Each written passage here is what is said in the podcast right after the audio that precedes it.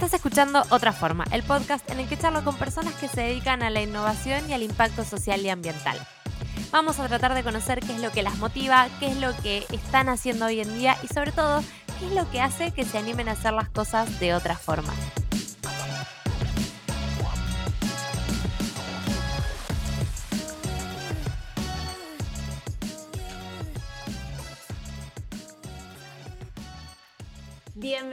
Pablo, qué lindo que estés acá en este podcast, me encanta, me encanta tenerte como invitado. Em, nos conocemos desde hace varios años, pero cada vez que hablo con vos siento que aprendo un montón, así que tenía muchas, muchas ganas de invitarte al podcast. Creo que este va a ser un episodio tremendo, así que gracias por estar acá y bienvenido. Gracias, gracias a vos, Aus. Em, es cierto, nos conocemos hace muchos años y es fascinante también compartir, ir con, contactándonos cada tanto y, ver en qué andamos en nuestro recorrido, que, va en paralelo. y siempre enriquecedor compartir, ¿no? Excelente, ya con eso me diste el disparador para preguntarte en qué andás, pero antes quiero que te presentes y que nos cuentes un poco quién sos, tipo nombre y colegio, qué estás haciendo, o sea, ¿quién es Pablo hoy? Bueno, es una buena pregunta. Eh, yo me defino hoy como estratega, eh, estoy traduciendo, estratega de diseño sustentable. Todo lo que sean eh, formas de, innovar en la circularidad o diseño sustentable me, llama, me, interesa y, estuve llevando mi carrera en los últimos años para allá.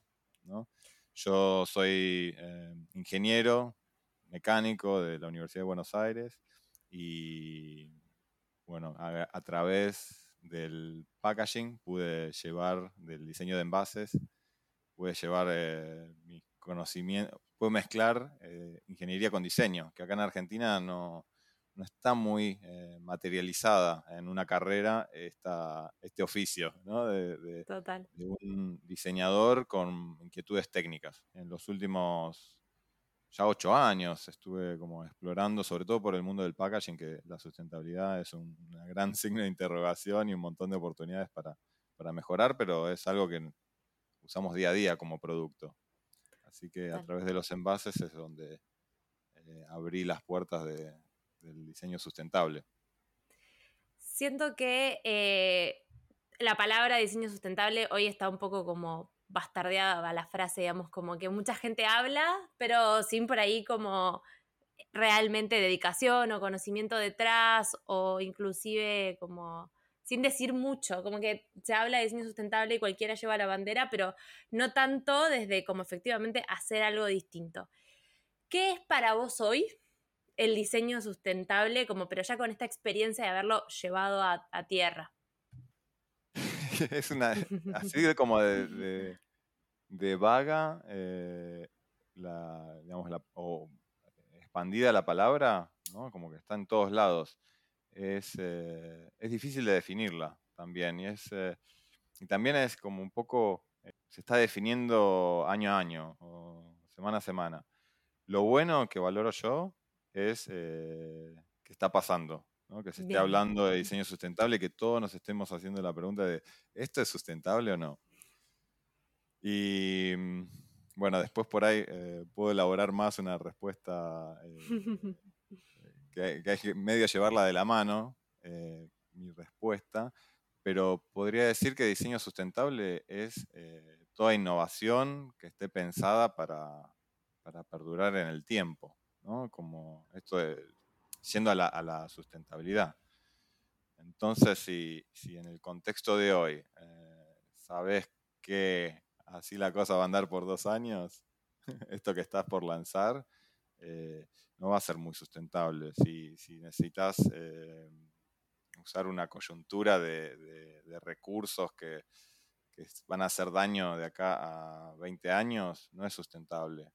Si vas a pensar una idea genial, súper eh, beneficiosa para el medio ambiente, no solo porque no hace daño, sino que es regenerativa y es parte de la solución, pero no hay quien la compre, no es diseño sustentable.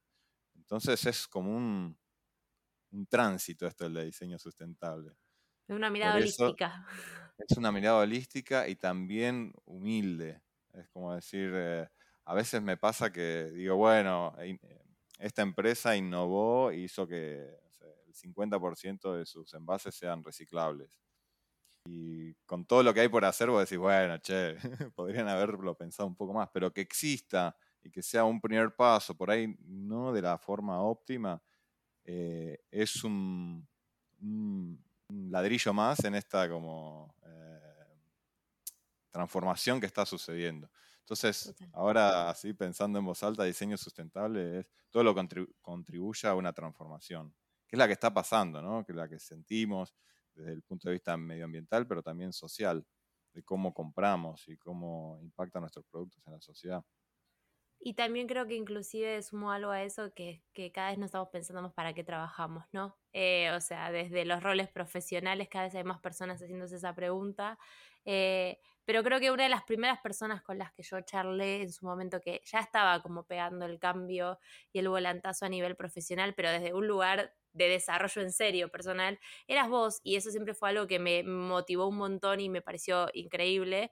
Eh, y, o sea, quería preguntarte un poco por cómo fue ese camino, de decir, che, empiezo como ingeniero mecánico y me dedico al mundo del packaging, que por ahí no es la, la, primera, digamos, opción. Me imagino que tus compañeros de facultad no deben estar en LinkedIn diciendo, che, me dedico al diseño sustentable, probablemente ni siquiera al diseño. Eh, y encima después la vuelta de tuerca de decir, hey, voy por este otro lado. ¿Cómo fue ese proceso tuyo a nivel personal de, ese camino? A ver, como te contaba antes, ya ser eh, ingeniero mecánico y explorar eh, esa como eh, interfaz con el diseño que existe, o sea, los ingenieros mecánicos en 2000, perdón, hace 200 años eran diseñadores, como que había mucho por innovar. ahora la ingeniería mecánica está súper explorada ya. Entonces hay muchas fórmulas, entonces más de implementar cosas eh, y cálculos. Pero bueno, no, deja de ser creativo. Entonces ahí es donde mi, perfil analítico creativo eh, entró. Y creo que lo que estábamos charlando en la previa, esto de conocerte a vos, ¿no? Eh, creo que vinculo lo que decías antes de lo importante que es saber que algo que estás, donde estás trabajando no, no resuena con tu esencia. Entonces ahí es donde empieza el, conflicto y, donde no puedes agregar valor. Eh, entonces yo me reconozco en siempre estar haciéndome preguntas y compartiéndolas. Así que eh, en eso, en su momento, cuando ya estaba diseñando envases y en proyectos de marcas como Axe, Rexona, eh, Hellmans, había un montón de preguntas que no estaban sucediendo. Decían, bueno, Sí, la pregunta era, ¿qué hacemos, por ejemplo, con este envase que, para el medio, que no está muy amigable con el medio ambiente? Bueno, eh, busquemos un buen material, pero ya era tarde para hacer esa buena pregunta. Entonces ahí empecé a hacerme preguntas de cómo podemos hacer para hacernos la pregunta antes y que sea viable. Y ahí, eh, entre muchas frustraciones, es en donde empecé a decir cómo los diseñadores podemos agregar valor en el momento exacto. Y ahí, no solo yo, sino fue un fenómeno que se fue dando, esto de diseñar las transformaciones. Y ahí no es solo cómo diseñas un producto, sino cómo diseñas eh, el sistema alrededor de, ese producto. Cómo ofreces como servicio, entonces ahí surge todo lo que es UX, eh, de la experiencia de usuario, que vos ofreces un producto y un servicio, y ahora también eh, tu producto es parte de una comunidad de consumidores. Entonces, eh, como marca, vos tenés que, digamos, tener eh, aristas en esas, en esas tres innovaciones, el producto, el servicio y cómo tratás a tu comunidad. Y ahora se suma cómo tratás tu impacto en el medio ambiente. ¿no? Y, y, hay mucho para diseñar ahí en esa transformación, desde cómo diseñas tu organización, que eso se llama diseño de la transformación organizacional, pero también está es todo este diseño de la transición. Y en el envase, por ejemplo, la, industria tiene una transformación pasando.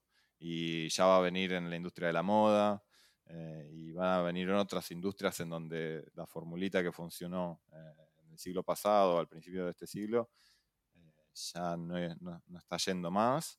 Y lo bueno es que no somos los diseñadores los que llevamos la batuta, no son las marcas las que llevan el cambio, y tampoco los inversores, sino son los consumidores, cuando estamos hablando de, productos, ¿no? de, a nivel producto. como, como marcas informamos y tenemos esa responsabilidad de educar a nuestros consumidores para que hagan buenas elecciones. Esa era la pregunta que te estaba por hacer y era, che, ¿de dónde sentís que viene como direccionada esta transformación? Eh, si eran las marcas o si eran las personas. ¿Y vos crees que son las personas, los consumidores y las personas a la hora de tomar la decisión de compra las que están llevando esa decisión? O sea, ¿están traccionando ellos a las marcas para, hey, no te voy a elegir a vos, voy a elegir a otro? ¿Cómo, cómo sienten eso desde el lado más, las marcas? Las marcas es como medio los políticos.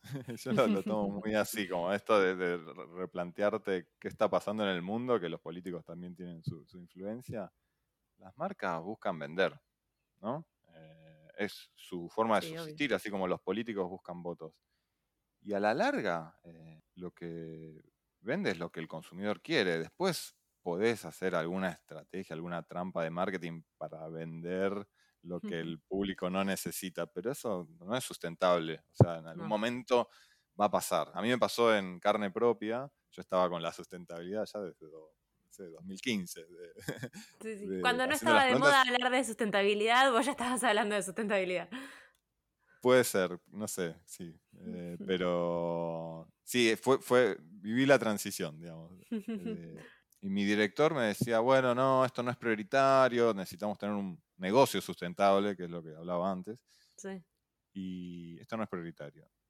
De golpe salió un documental en Netflix y yo trabajaba en Unilever. Y en Unilever todo lo que es eh, Inglaterra influye mucho. La, digamos, la, empresa está, el marketing sobre todo está basado en Inglaterra.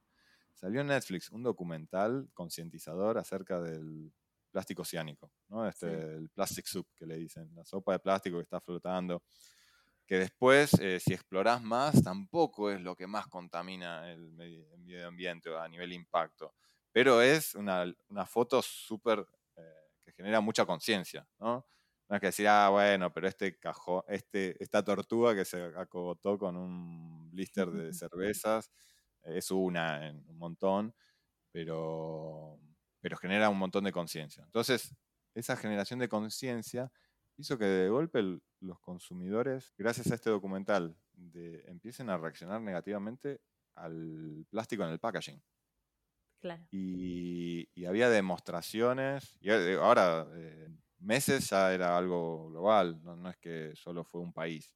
Y de golpe este director que me estaba diciendo, no, no es prioritario, estaba diciendo, lo que sea, eh, traelo y lo vemos. Y no fue una marca, una legislación. Ahora mismo los políticos también, eh, o los que hacen las políticas, legisladores, están reaccionando a esta demanda, pero es una demanda de, los consumidores a lo largo. Total. No es top-down, sino al revés. O sea, como que empieza a construirse hacia arriba, pareciera, ¿verdad? Sí. Eh, o sea, lo que quiero decir es que esa es la, esencia, ¿no? Como eh, el bottom-up, eh, como, el consumidor, ese granito de arena, cuando, cuando cambia, eh, genera el cambio.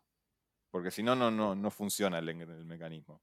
Cuando es top-down, que por, ejemplo la, Comisión Europea es súper burocrática, pero está liderando el cambio y también Europa se entiende como que, que incide en otras regiones, si te pones a pensar, no sé, eh, Asia eh, es bastante autoritaria, simplificándolo en China, eh, y bueno, las políticas top-down sí que son efectivas.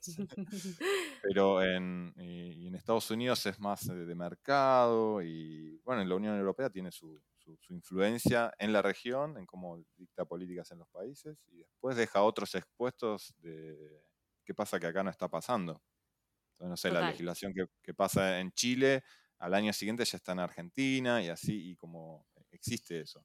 Entonces el paralelismo de marketing y política eh, existe. existe. pero el, poder que tenés con tu consumo y con tu voto, eh, hay que ejercerlo y no hay que minimizarlo. Siento que acá va el meme de un gran poder conlleva una gran responsabilidad. Eh, que creo que es efectivamente así, porque a veces no nos damos cuenta del poder que tenemos como consumidores, creo que hay un doble poder, ¿no? Como tomadores de decisiones en empresas, como este director tuyo diciéndote, hecho, esto no es prioridad, y también nosotros como, hey, no, para, esto sí, esto no, esa elección desde, desde ese lado. Sí, para mí una marca responsable es aquella que también entiende su, su responsabilidad de, educar y concientizar. Y ahí eh, viste que muchas eh, marcas están como siendo acusadas de greenwashing. Eh, sí, total. Porque están tratando de seguir la ola y, viste, es como medio reactiva, pero mucho puede ser por desconocimiento y mucho puede ser también por, eh, por, estar mucho, muy reactivas. Entonces la forma de diferenciar una marca responsable y creerle es eh, cuánto está haciendo para educarte como consumidor, en vez de, querer que sigas consumiendo a toda costa. Qué lindo, qué lindo esa mirada, no lo había pensado nunca así, me parece muy interesante porque creo que encima si mirás las marcas chicas o las marcas grandes, en general pareciera que por ahí son los proyectos más chicos, son más innovadores, los que surgen con esta mirada ya como en el core y no que se están adaptando a esto eh, porque lo necesitan para subsistir. Siento que en general son proyectos más chicos, pero puede esta mirada de te, te, está generando otro tipo de, aprendizaje, de valor, de preguntas, la marca me parece muy, muy interesante. Sí, eh, y, hay marcas eh, líderes en eso, y las reconoces. Hay una que es Patagonia, que es eh, de, ropa. Sí. Y no sé, tienes un montón de ejemplos de esos microproyectos que hicieron impacto, como había una, una campaña del Black Friday, que el Black Friday es el, el día el horror. el horror del capitalismo consumista y que compra todo hoy para tirarlo mañana. Y, bueno, ahí hizo una campaña que, super, que sigue siendo vigente hoy, que es no, no me compres, es la Friday. Y Patagonia tiene toda una estructura de opciones para que repares o garantía de por vida. Es carísimo, pero bueno, tiene un modelo de negocio de largo plazo, sustentable y entienden también esto de eh, del impacto que hacen en su marca y, en la industria en sí. Esa es otra de las máximas que, aprovechando para que no se me escape, que me gustaría compartir. Cuando innovamos, eh, o por ejemplo yo en el caso de los envases, no solo si tu producto es sustentable o no, sino es cómo tu producto lo consideras un, una, intervención en el sistema, considerando en el sistema económico, en la industria, o sea, en tu grado de influencia. ¿Cómo estás interviniendo tu grado de influencia para llevar a ese contexto hacia una dirección mejor para todos? Entonces, mi pregunta siempre es, no es cómo, cómo hacer el envase más sustentable, sino cómo ese envase puede hacer a la industria o a la sociedad más sustentable. un envase que promulgue la, equidad o que lleve un mensaje concientizador. Quizás es, usa el mismo plástico reciclable y se va a reciclar, no sé, un 15% como se está reciclando hoy de, todo el plástico mundial, pero es, pero es sustentable en el sentido del impacto social que, que está haciendo. Impactos de segundo orden, ¿qué otras cosas pasan con las cosas como esto de, de los mundos complejos? ahí es en donde encontré un montón de respuestas, lo que se llama, pero es, es por mi perfil creativo analítico, ¿no? Yo soy más de, colgarme pensando y, generar herramientas, más que de, ir a la acción a, implementar. Eso es lo que te llamaba, te comentaba antes de, es importante saber tu rol, toda esta transformación. Y mm, el diseño sistémico o system thinking, que viene de la cibernética, donde tuvieron que modelar eh, o manejar modelos complejos eh, informáticos, etcétera, tiene mucho de entender modelos naturales, de entender esta intervención que te decía, esta innovación o este cambio como político que estás haciendo con una nueva política, eh, cómo va a afectar al contexto y si va a ir en la dirección deseada o contraria.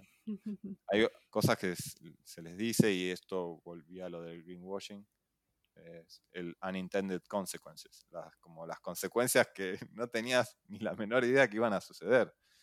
¿no? No sé, hoy en la política también, subsidiás, eh, está bien, está bien para, una solución paliativa de, una circunstancia, pero después cómo impacta eso, cuáles son las consecuencias en el largo plazo, en la industria. Entonces, el abordaje sistémico es, te aporta un montón, o lo que decías vos antes, holísticos, aportan un montón de eh, herramientas y sobre todo y preguntas y soluciones o oportunidades más que nada a, los que estamos tratando de diseñar eh, un mundo eh, mejor. Suena muy cliché, pero... No, pero sigue siendo lo que, lo que motiva, ¿no? Lo que, lo que te hace todos los días pensar en estas nuevas preguntas, ¿no? Y estos nuevos sistemas. Así que no, no es cliché, está muy bien. Tenemos que darnos lugar a hacer un poco cursis, este, porque estamos haciendo eso, estamos queriendo cambiar el mundo. Eh, así que, nada, estamos del lado de los buenos, podemos ser cursis. Em, algo que, que te quería preguntar, creo que a título personal, es empezaste esta transición de decir, hey, me surgen estas preguntas, quiero ir como hacia el lado de la sustentabilidad, o sea, como, ah, darte cuenta que había algo que no hacía sentido en lo que estabas haciendo. ¿Tenés idea? Eh, es una pregunta que por ahí la respuesta es no, Agus, no lo sé, así que no hay problema. Eh, ¿qué, ¿Cuál fue la chispa o qué fue lo que te despertó eh, que te empezaras a hacer esa pregunta, digamos? Como, ¿Qué fue lo que te hizo pensar en la de repente en como, che, tengo que pensarlo de una manera más sostenible esto porque así no va, digamos? ¿Qué, ¿Hubo algún momento, alguna cosa, algo que te despertara esa contradicción? como para empezar esa transición. Sí, hubo.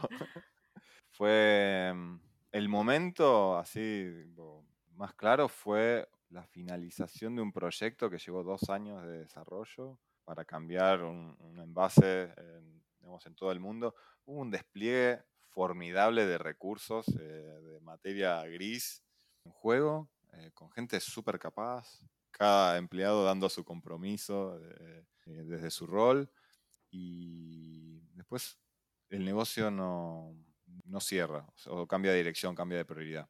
Y ahí es en donde va la pregunta personal. Yo siempre tengo un contrato personal eh, para lo que hago, es yo tengo que aprender y tengo que ser capaz de agregar valor. Entonces todo eso que aprendí, bueno, sí, sirvió de aprendizaje, pero todo ese valor agregado, no solo mío, sino de toda esa gente, todo lo que lleva un proyecto de innovación y la complejidad, para después darnos cuenta que las cuentas no se habían hecho bien. Y ahí tuve un conflicto, eh, digamos, con, con, en dónde estaba parado mm. y qué estaba haciendo.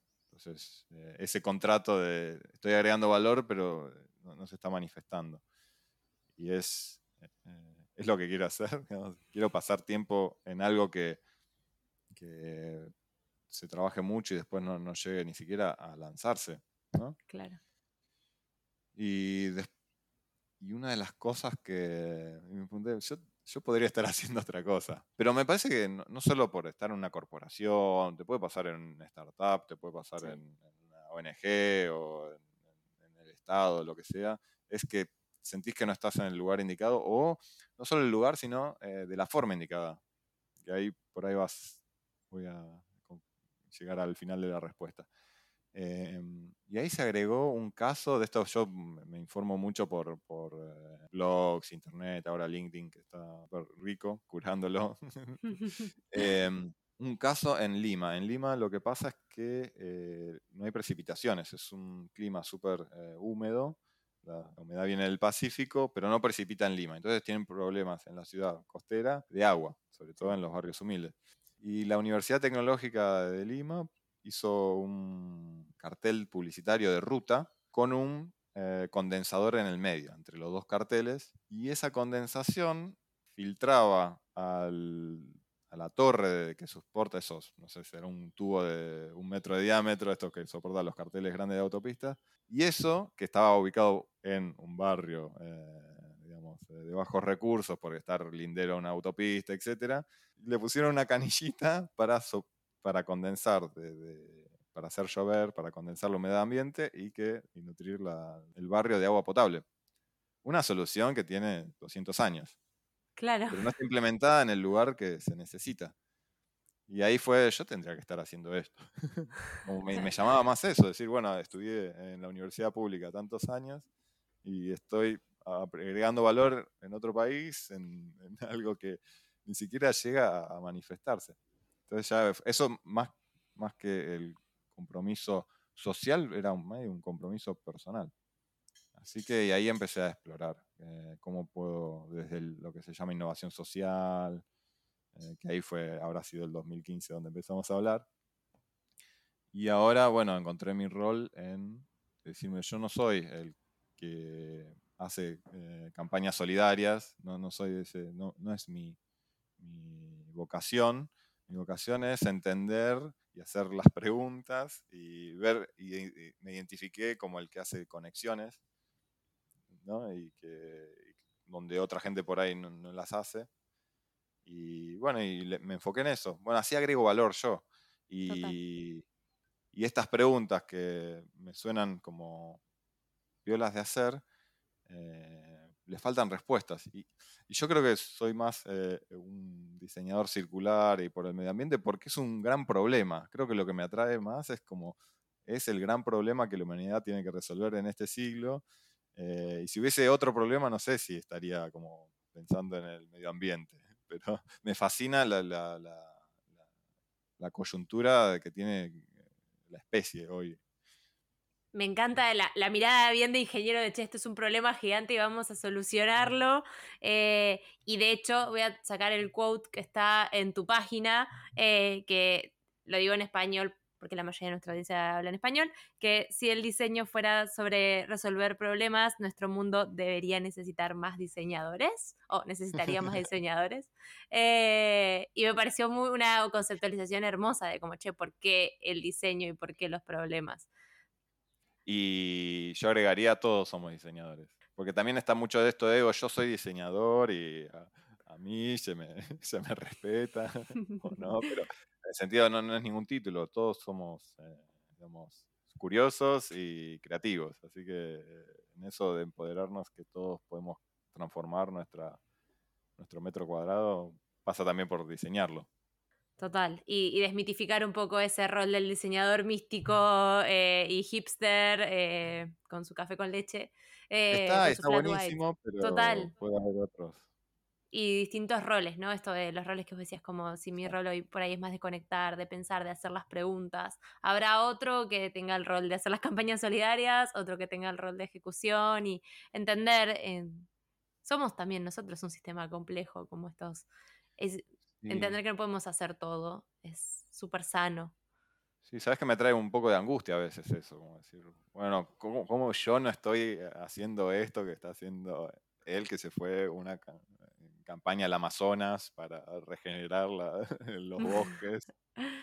Y bueno, hay un poco también de humildad de decir, bueno, eh, lo que yo puedo aportar es por acá y lo que no puedo aportar son mis debilidades y bueno, con ellas.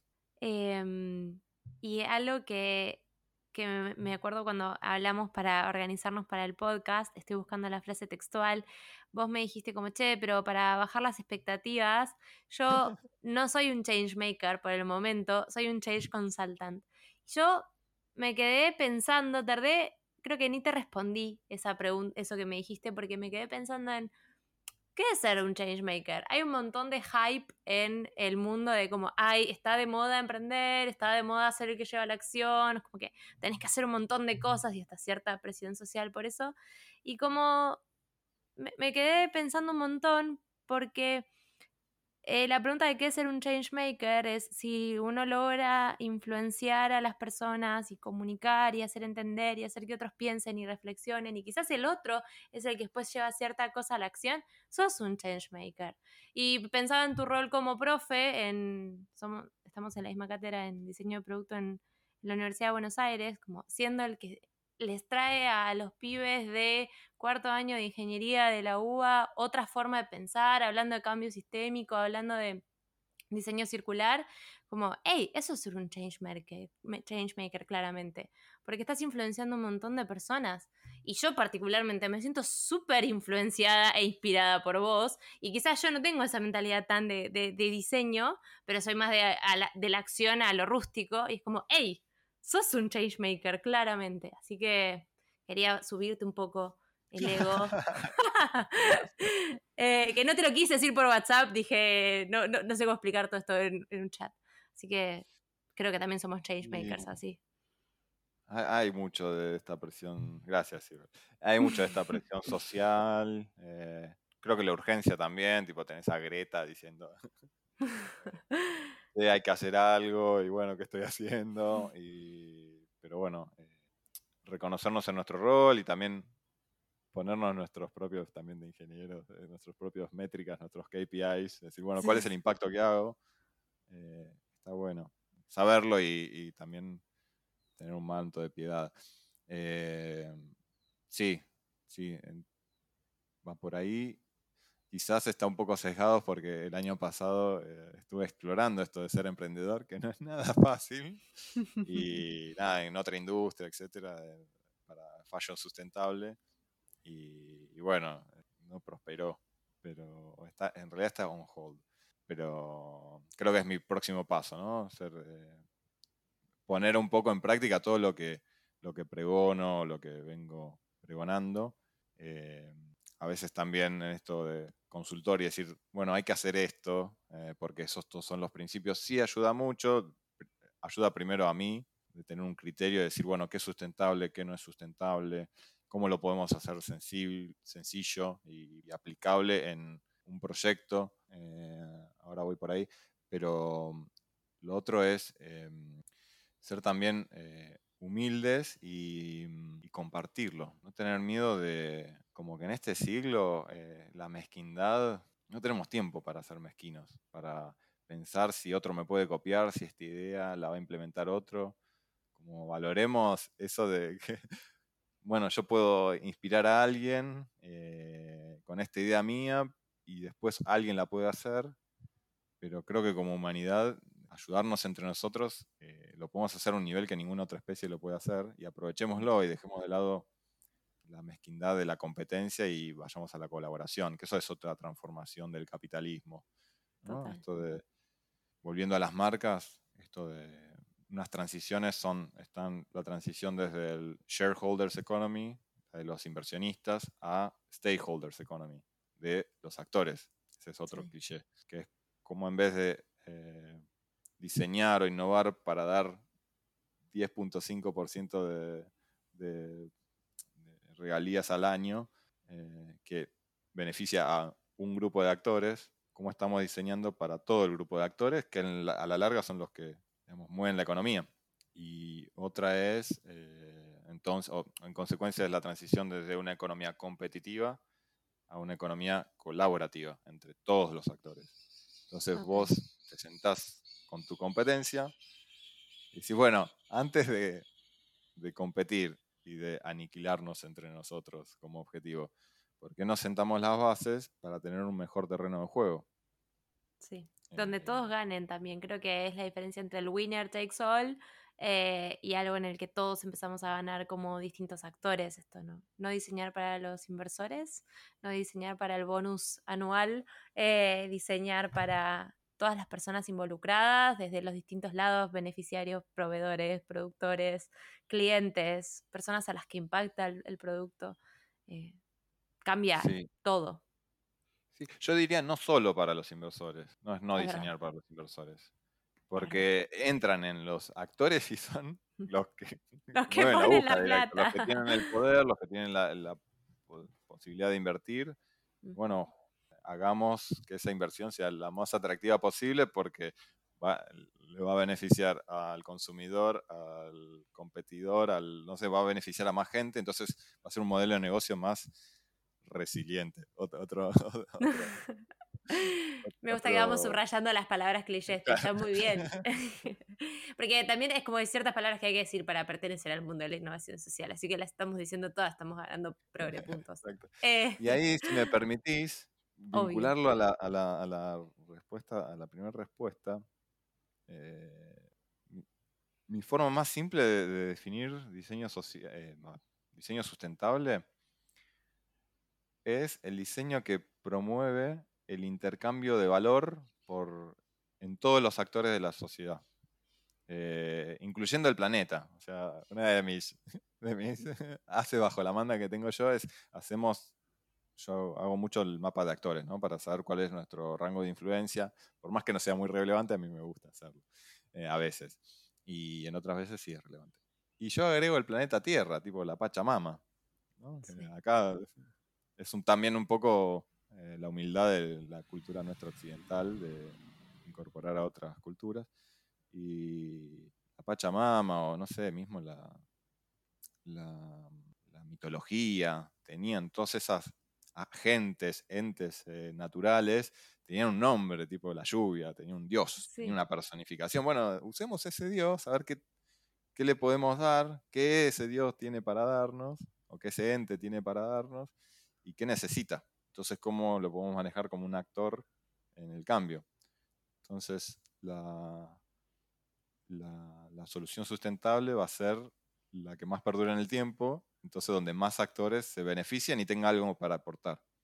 Y ahí viene, mis tres pilares, obvios, son cómo, cómo, agregamos valor y preservamos el valor de la economía, ¿no? que ese viene de siempre.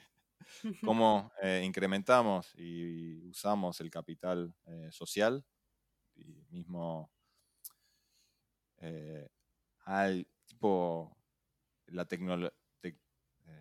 Eh, ah, el uso de la tecnología para reemplazar puestos de trabajo. ¿Es sustentable o no? Yo digo que no.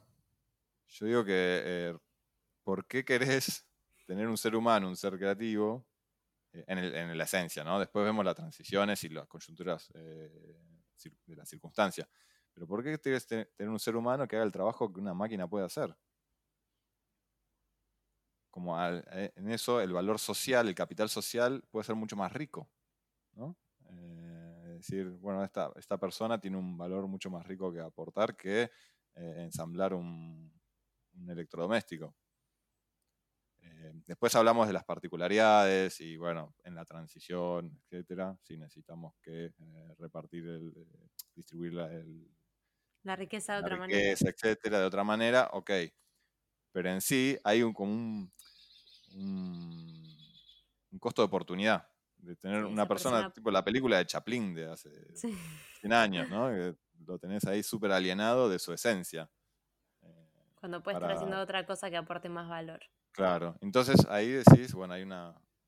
Ahí la economía se está perdiendo de algo, un valor agregado, porque entonces eh, en, la teoría, bueno, la, la tecnología puede eh, ser sustentable depende cómo se distribuya la riqueza. Y el tercero es el capital natural, cómo preservás el valor de, ese capital. Y a la larga, eh, todo ese flujo entre, en, este sistema que intervenís con una innovación eh, va a ser flujo de, valor. Son todas transacciones. Mismo el, ¿cuál es el rinoceronte que es acicalado por el pajarito. Sí, sí. El pajarito come y el rinoceronte está más con los poros más limpios. Entonces hay un contrato ahí tácito y hay un valor. Entonces el pajarito es más feliz y el, rinoceronte, también. Entonces como que el artículo que vengo escribiendo hace como un año es, habla de esto de la sustentabilidad y la felicidad.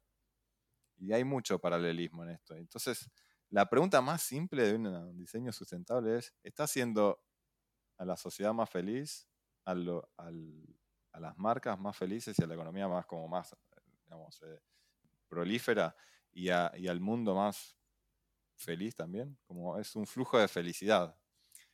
Es muy como filosófico, pero a mí me sirve y es fácil de responder. Como, es, una pregunta bastante intuitiva. Eh, entonces, entre tanto, no sé, estudio de ciclo de vida, medición de impacto, que son súper útiles, la más simple es esa, estás haciendo a estos tres eh, pilares, estás contribuyendo a que sea más rico o más pobre esto. Em, ese artículo al que te referís es el que habla sobre crear valor versus leaking valor eh, y también el que pregunta qué es valor para las personas. Estamos hablando de ese artículo. la consecuencia. la consecuencia. Porque en sí es eso, vos nunca vas a comprar algo que, eh, que vos valorás pensando que te va a hacer infeliz. Tal cual. Y eso, esa es la trampa que a veces eh, los de marketing usan. Te venden que vas a ser feliz y, no sé, la, consecuencia no esperada es que no. Que al final no, lamento informarte que no era por ahí. eh, Parecía. claro, me, gustó mucho ese artículo que encontré publicado tuyo, eh, que hablaba de... Em, hacemos un montón de cosas y estamos como entrenados para generar valor y captar valor y monetizar valor, pero la pregunta esta de qué es lo que es valor para las personas y que la respuesta es que valor probablemente sea lo que nos hace felices, o sea, el compartir el tiempo la familia, amigos y un montón de cosas que no son monetizables. Entonces, eh, bueno, ¿cómo juega ese valor ahí? Y me anoté muy grande en el cuaderno qué es valor para vos, porque en un momento lo decía ahí y dije como, hey, qué pregunta que no puedo responder ahora, pero que me la quiero dejar pegada en la pared, tipo, ¿qué es valor para vos? Y está bueno seguirla preguntando porque va a cambiar. ¿no? Sí. ¿Qué consideramos valuable? Y ahí es donde cambia la percepción de las personas, de, cómo es un negocio que, funciona. Y es una buena, es una re pregunta para, seguir haciendo. Eh, y, este artículo que me refería es la consecuencia de cómo simplificamos y sobre todo es, una especie de tesis de que la sustentabilidad no es algo que se llega, es como algo que vas construyendo, ¿no? Es un camino, es como la felicidad, o lo que, se, o que los que nos dicen que es la felicidad. Y, y también que se puede romper muy fácil, pero es muy difícil de construir. Como que pasa un episodio catastrófico y bueno, por ahí estás en otro contexto. Y bueno, eh, todo este equilibrio medioambiental que, el mundo evolucionó por millones de años, estamos viendo que es fácil de, intervenir ahora en el antropoceno, donde el hombre puede diseñar el mundo, como somos dioses ahora. Y bueno. Y qué miedo. Qué miedo, bueno, pero también es la responsabilidad, como, como le dijeron a Spider-Man, de decir, hoy tenemos las herramientas, eh, la tecnología para creernos un poco eh, dioses, porque en, sí lo estamos haciendo, influenciar eh, a las otras especies de forma bastante directa. Por eso me, ahora lo que me apasiona es todo lo que es el hashtag, la palabra de regeneración. Me fascina. O sea, ya decir en la promesa de marca, después si lo haces o no, decir estamos siendo eh, que nuestro impacto sea, que nuestra huella sea cero, es un poco obsoleto decir, no, no, si no hacemos nada y decir, bueno, acá yo, acá yo no estoy, es re lavarte las manos. Bueno, yo, yo vivo, pero no, no le molesto a nadie. No, viví y agregá tu valor para solucionar esto que estamos, que estamos transitando. Es, es, muy bueno eso, porque pareciera que el goal es como huella de carbono cero, como no, no, o sea, no, no, no puedes ser indiferente, tenés que ser parte agregando algo. Me, Listo, o sea, ya está, me llevo tarea para el hogar, eh, para pensar desde ese lado ambiental cómo, cómo hacerlo. creo, yo lo, percibo, eh, y está ahí como en las eh, legislaciones, en las inversiones de, las corporaciones, de invertir en negocios que capturen carbono. Sí. como el solución al cambio climático, que después digamos un poco, el cambio climático no es el peor de todos los males que tenemos, como está súper comprometido la, biodiversidad y un montón de otros aspectos, lo que se llaman los, los, bordes del, del, planeta, del planetary boundaries. Eh, el cambio climático no está tan mal, digamos, la temperatura. Este, y entonces esto de tampoco nos enfoquemos en el cambio climático, enfoquémonos en, en todo cómo preservamos el valor de este equilibrio natural que es de, un grado que es valiosísimo. Sí. Siento que a veces es más fácil hablar de lo que la gente, entre comillas, entiende, como ya la gente se acostumbró al cambio climático eh, y entonces parece que todos hablamos de cambio climático, cuando quizás, como vos decís, los desafíos son otros, pero eso más complejos de abordar, son sistemas más difíciles de entender, el impacto es más difícil de medir. Es como, bueno, no la compliquemos, digamos, huella de carbono cero. Digamos, una isla del Pacífico inundada o Miami inundado, eh, es bastante literal, los incendios forestales eh, por las altas temperaturas son claro, literales. Entonces ese, impacto es como la tortuga ahorcada por el, pack de cerveza. Después ese pack de cerveza es el, blister ese que las une. No sé si el, papel es la opción que, que, genera menos impacto que genera menos impacto. Sí es renovable, eh, pero supongamos que eh, tenemos la tecnología para que ese plástico nunca llegue al océano y la cultura, que es peor contra, no sé, eh, deforestar y usar un recurso renovable para tener cuatro, seis cervezas. de cerveza juntas. Claro. sí, total. Es donde vienen las respuestas más puntuales de y todas las respuestas son depende. Claro. que me encantan. Eso de conviene envolver un pepino en plástico o no conviene. Depende. Depende. ¿Conviene eh, la bolsa reutilizable o la bolsa de papel o la bolsa descartable de polietileno? Depende. Depende. Bueno, hay algunos, el algodón más sustentable, orgánico, etcétera, consume un montón de agua, etcétera, y tenés que usarla como, no sé. 100 veces. Sí, eh no más, más, eran mil. No sé si llegaba al miles, ahora no lo tengo. Pero es como, no te alcanza la vida para reusar, reutilizarlo. Siempre vas a tener que usar esa bolsa y no vas a tener que tener otra bolsa reutilizable. Siempre la vas a tener que llevar al súper.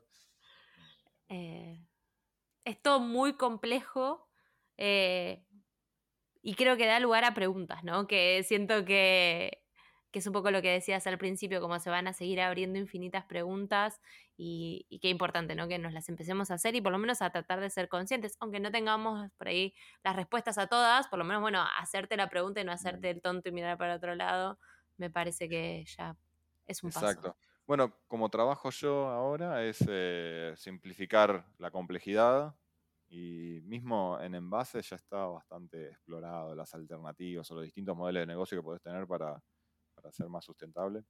Y son las típicas reutilizar, reciclar, eh, rechazar y a veces renovar, como usar algo que, sea renovable, que se pudra en el medio ambiente y que después vuelva a crecer una caña de azúcar en un lado. Y son todas válidas, no hay una mejor que otra. Por ahí, entonces tenés que contextualizarlo y decir, bueno, en este caso, en esta circunstancia, para este uso, eh, la opción más favorable es esta. Pero eh, ahí vuelvo, a, la humildad, como, y, por ahí la, acción más favorable en este momento es eh, promover la industria del reciclado y seguir con el mismo material. Claro. en cinco años, cuando se reemplace el PET por un PET, el plástico transparente de las botellas, más amigable al medio ambiente, se implementará. Entonces, tampoco es, viste, hay mucho dedo también eh, apuntando a, los, a distintos actores, grandes o chicos. Eh, no, me parece también eso de apuntar y acusar eh, tampoco ayuda. Está bueno igual como poner en y exponer a las, a las marcas, porque también es forma de crear impacto. Eh, el último caso que me acuerdo es, habían promocionado la botella de papel. Y era una botella basada en papel y no dejaba de ser una botella de, plástico súper finita, que le habían puesto una carcasa de papel alrededor. Y como eran 95% de papel, le decían la botella de papel y lo tuvieron que sacar de mercado. Y eran varias marcas que estaban usando esa tecnología al momento. Y, y por ahí el cambio no era malo. eh, pero estuvo muy mal comunicado. No puedes decirle una botella de papel que tenga, aunque que tenga plástico, sí. Plástico en algún lado, necesite el plástico. Decir, bueno, una botella avanzada en plástico, una, botella mejorada con una, huella de carbono menor y más amigable. No sé. También es. Sí, después ver si se separan o no, digamos, esos materiales para recuperarlos, como todo tan más complejo y todo, pero bueno. Eh, hacerse las preguntas, ¿no? Vuelvo, vuelvo a esto, me parece interesante y como, como concepto general de esto, como entender qué es valor, hacerse las preguntas, tratar de hacerlo de una manera consciente, de dejar algo un poco mejor, creo que... Y pensando en lo que vos decías de la sostenibilidad, nada, el buen diseño también es el que vas a, o el diseño sustentable es el que va a hacer que alguien lo compre. Si diseñas la mejor solución para el mundo, pero no hay nadie del otro lado que la adopte o que la compre, bueno, eso no se implementa y no llega. Y eso me parece súper interesante también como, concepto. Claro. Es lo que pasa también con los diseños eh, eh, elitistas, por decirlo así, que solo una porción de la sociedad los puede, ah, eh, puede comprar o puede llegar a, pagar ese costo. pero también qué rol cumple ese, ese producto elitista en la transformación. claro. menos que tenga un mercado y después vaya creciendo como ejemplo, etcétera. Puede ser también. Tengo dos cosas más para preguntarte eh, y una tiene que ver con dónde podemos eh, mirar, leer, inspirarnos, personas que seguir para seguir aprendiendo sobre este tema. ¿Qué estás mirando hoy sobre todo este mundo de, impacto y sustentabilidad y tal? Bien. Em, la verdad, eh, sigo mucho, me gusta mucho mirar digamos, eh, documentales. Bien. Y tengo para el, el Cowspiracy, yo supongo que ahora lo leyeron muchos, pero habla de todo esto de, del approach sistémico. ¿no? De decir que no es solo eh, la parte ética de, comerte un animal o no, sino todo lo que conlleva una industria. Y cómo también los actores juegan su rol en manejar la información. Y lo seguimos viendo hoy en como tipo artículos mediáticos, eh, hablan bien de los lácteos eh, y no cuentan parte de la historia y, etcétera. No quiero decir que los lácteos sean buenos o malos, comer carne sean buenos o malos, pero que como que hay una medida, una proporción. Claro, y entender también el sistema eh, complejo en el que están. Claro, y después, ahora después salió la secuela que es eh, Seaspiracy, que es la de la pesca, eh, etc. Y después, bueno, el, optimismo em, salió en este último de, la BBC, que más o menos concluye que necesitas 30 años para tener un cambio en los ecosistemas. Como si, no sé, dejaron de eh, explotar las ballenas y las ballenas ahora andan más o menos bien después de 30 años. Como ser consciente de los cambios de hoy van a tardar un poco en, llegar. Eh, está bueno también como para mantener la consistencia y no, creer en, el poder de, de estar todos alineados y colaborar. Y después vinculado a ese, hay uno que es un poco eh, norteamericano en algunos aspectos, pero en otros está buenísimo, que habla todo de la regeneración, que se llama Kiss the Ground. Ah, no lo conozco. todo esto de la permacultura y agricultura regenerativa y cómo la agricultura de los de posguerra, con todos los agroquímicos, eh, más allá de, las consecuencias del uso de agroquímicos, están rompiendo el los e, microecosistemas de, del suelo, de mm. los suelos fértiles. Sí, la capa de arriba.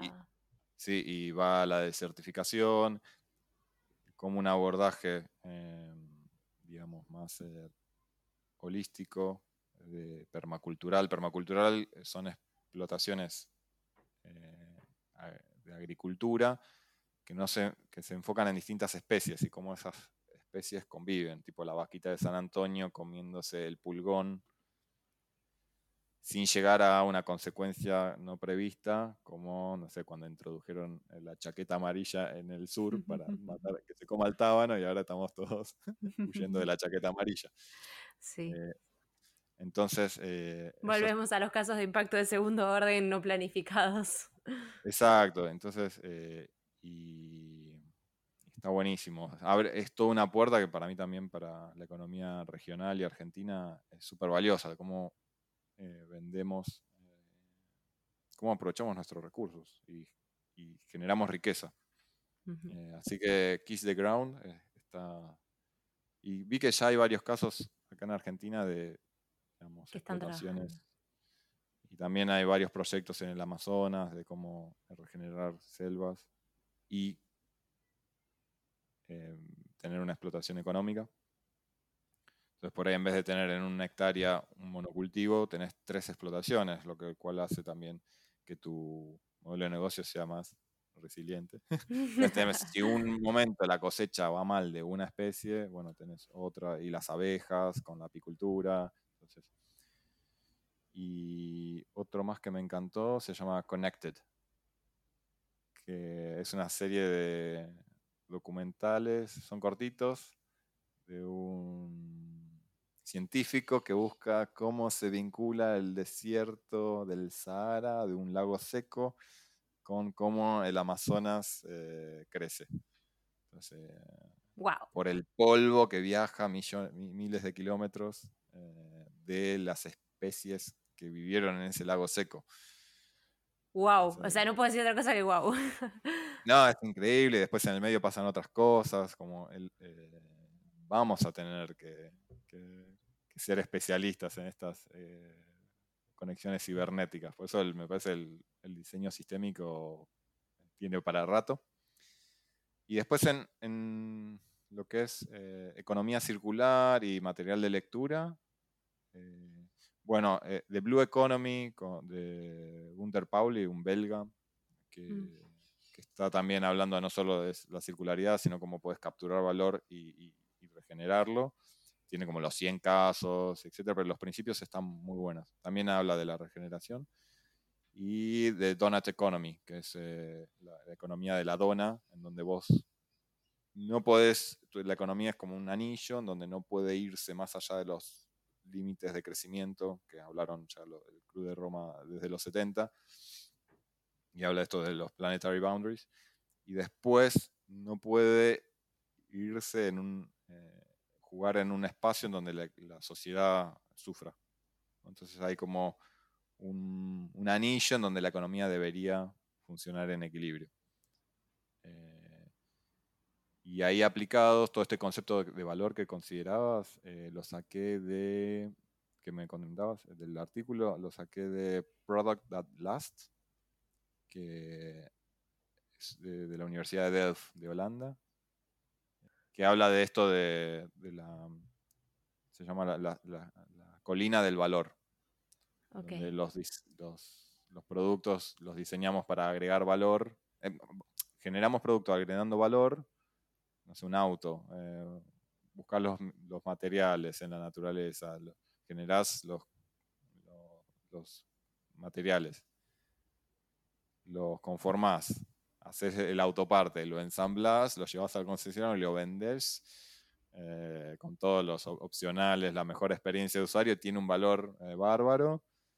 Al minuto que lo diste marcha, ya ese valor empieza a decaer hasta que es chatarra y nadie, es obsoleto y ni siquiera eh, vale el valor de irlo a recoger de ese lugar. Es más caro ir a recoger ese auto obsoleto que el valor intrínseco que tiene. Esa, esa, colina de valor, entonces todas las intervenciones de diseño que puedes hacer para que ese valor decaiga lo menos posible. Modelos de negocio que, restauren, que, que reparen, y si no pudiste repararlo, bueno, asegúrate que se recicle para lo que es todos los modelos de responsabilidad del productor extendida. Como vos como marca sos responsable del producto que vendiste. Eh, está bueno. Qué interesante. Es buen material. Y después, para terminar, eh, eh, la parte toda de marketing y de marcas que estuvimos hablando un montón, eh, hay un libro muy simple de unas herramientas bastante fáciles de implementar que se llama Brand the Change. cómo ayudar a marcas con propósito a que estén bien encuadradas y hacer chequear todas las, las, las, casillas que un inversor, si sos una startup, pregunta entonces, eh, no sé, hay varias herramientas ahí para definir una buena esencia de marca, tu punto de contacto y mismo también cómo, cómo medís y comunicas tu impacto. O sea, está bastante sencillo ese libro para como una especie de guía de marcas de impacto. está buenísimo porque aparte eh, seguramente hay varias personas que nos escuchan eh, lanzando proyectos de impacto o queriendo hacerlo y a veces sentís que empezar con eso es muy grande y no sabes por dónde, así que, que, que tengan un comienzo ya se llevan preguntas, tipo, qué se tienen que hacer y la idea de seguir haciéndose preguntas todo el tiempo. Y encima, esa bibliografía es, es un montón. Además de todo lo fantástico que hablamos durante toda la charla, que me encantó. Siento, Pablo, que cada vez que hablo con vos aprendo mucho y, lo disfruto un montón. Así que em, antes de despedirte y agradecerte, tengo dos cositas. Una, ¿cuál es el libro, más allá de impacto y todo, que más regalaste en tu vida? O qué más te gusta leer? Eh, bien, lo tengo fácil. Es, eh, se llama, eh, es de filosofía, de un autor que se llama Eric Fromm, que es de posguerra, y después de la guerra y todo lo que vio, escribió El, arte de amar. Creo que antes de la Segunda Guerra, en esta transición, pues es alemán. Y para mí fue deslumbrante como esa concepción del amor y cómo lo vinculamos también a la felicidad eh, y los distintos tipos de amor, así que se lo regalé a varias personas. Eh, y, me, nada, me gustó, disfruté mucho leerlo. Excelente. El arte de amar. Lo tengo, lo tengo, me gusta. Eh, así que este, tu top 3 de libros, El arte de amar y alguno más que quieras aprovechar y recomendarnos que no sea necesariamente impacto. Esto es un book club, amigo. eh, Estoy ahora con estos de circularidad, así que... Bueno, el, el, de Blue Economy me parece fascinante. Excelente, buenísimo, ya tenemos reading list entonces. Em, y siento que de la charla nos vamos, o sea, con esperanza, digamos, porque creo que a veces uno mira todos estos contextos tan complejos y lo mal que están las cosas y cada vez que abrís una nota de un diario es como, che, el hielo de la Antártida bajó a su eh, mínimo en 45 años y tal. Y es como, hey, no, no ok, esto es tipo el apocalipsis. Eh, pero como que de repente hablar con esta mirada de, hey, o sea, se pueden pensar sistemas de otra manera, se pueden hacer las preguntas correctas, está esta información y todo. Como, bueno, es por acá, digamos, ojalá el deseo, ¿no? Como de que más personas estén haciendo las preguntas. Creo que sí, de, toda la, la, la las charlas que habremos tenido, las experiencias y lo que fui recaudando, creo que recabando es esto de, es por acá, es esto de, la concepción del valor, de cómo como sociedad valoramos lo que somos y lo que tenemos y nos hace más felices.